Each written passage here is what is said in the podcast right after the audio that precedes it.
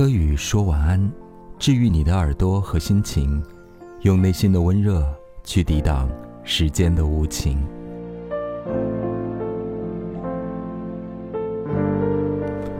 说出“人生在世”四个字，就会有些老气横秋的感觉，而后面能接的，无外乎就是那些事儿：吃喝拉撒睡，自没必要讲了。人最在意的。能影响自己心情的，不就是工作、家庭、事业、金钱、爱情、婚恋，加上现在最爱讨论的原生家庭、父母这些话题吗？说的具体点儿，就是大环境不景气，竞争激烈，花的多赚的少，社会变革加剧，很多人想换工作，甚至已经裸辞了。换工作的原因千千万万。但归根结底就是想解脱，以为辞了职换了工作，心情就会好起来，一切都会变好。但现实真的残酷，是不以我们的意志为转移的。每个人都不喜欢压力，不愿意劳苦，不想辛辛苦苦，好像也没换来多少金钱与快乐。所以就想着换一换轨道，变一变，得到解脱，更想得到幸运和一份新的幸福生活的图景。有人工作不开心，但还有一个好的感情生活和婚姻关系。压力爆棚的时候，有老公老婆可以依赖，拿他当自己的垃圾桶和出气筒。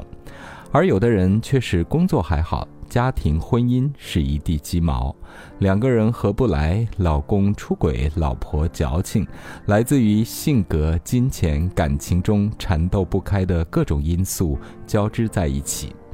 有的却是孩子的教育问题，公公婆婆的家庭关系问题，让人无比的苦恼。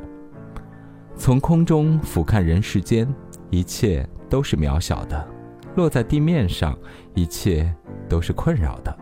从古至今，人潮汹涌，熙熙攘攘，又要说出那四个字“人生在世”。有的人在现实的磨砺中，学会了处理自己的情绪和复杂的问题，不再把烦恼当成一种烦恼，显得泰然自若，让生命去发生，让时间去解决。有的人却百思不得其解。每天过着强迫自己、捆绑别人的生活，把自己的不如意当成全世界最重要的事情，或者把自己的利益看得比什么都重要，然后想尽各种办法要解决掉所有让自己不开心的事情。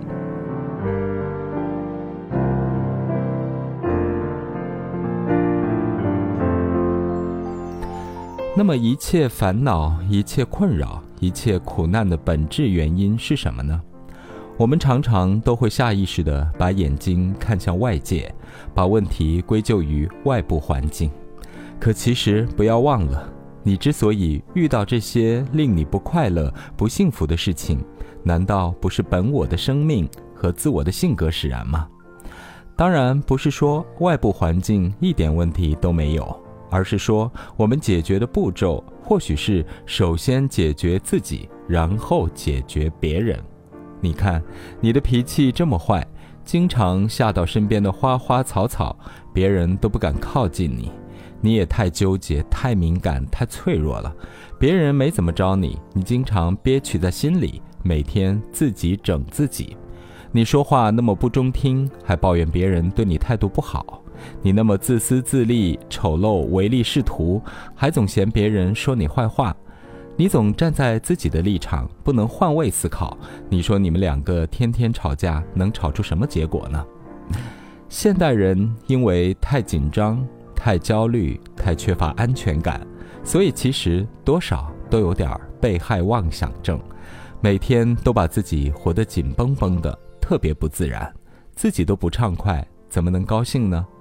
现代人基本上是抱着一种枯萎的方向去发展的，那些所谓告诉你要自律的，那些跑步什么的，也好像是基于一种压力的应激反应，看不出多少快乐。所以，其实对于现代人的建议，反而是要大开大合一些，不要每天期期爱爱的，因为你不调整自己的性格机制，你的烦恼就会越来越多。